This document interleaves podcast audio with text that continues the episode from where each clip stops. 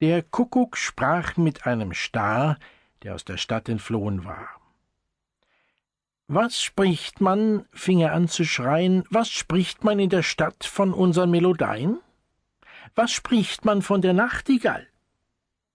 Die ganze Stadt lobt ihre Lieder. Und von der Lerche, rief er wieder, die halbe Stadt lobt ihrer Stimme Schall.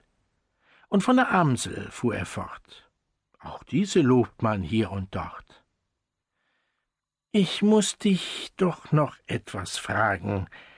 Was, rief er, spricht man denn von mir? Das, sprach der Star, das weiß ich nicht zu sagen, denn keine Seele redt von dir.